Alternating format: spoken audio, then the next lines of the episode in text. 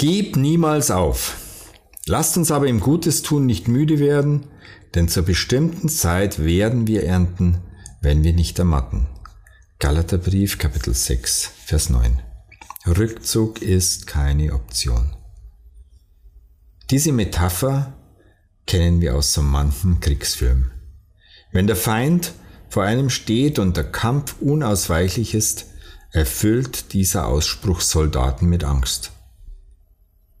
Sie wissen, dass sie Verletzungen erleiden werden und der natürliche Überlebensinstinkt sagt, fliehe.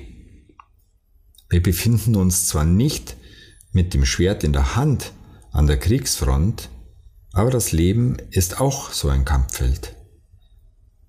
So mancher verbale Angriff, Beziehungsprobleme oder große Ungerechtigkeit bringen uns an den Rand der Belastbarkeit. Flucht ist dennoch keine Option. Die Probleme kehren zurück, bis wir unsere Lektionen gelernt und bestanden haben. Wir müssen uns dem Feind stellen, auch wenn wir selbst der Feind sind. Hinstehen und durchhalten sind wichtige Eigenschaften und entscheidend für unsere Persönlichkeitsentwicklung. Die gute Nachricht ist, wir sind nicht allein. Gott selbst geht vor uns her, er bestärkt uns und nimmt uns die Furcht. Wenn du das nächste Mal in einer herausfordernden Lebenssituation bist, dann denke an diesen Vers. Gott selbst ist mit dir, überall wohin du gehst.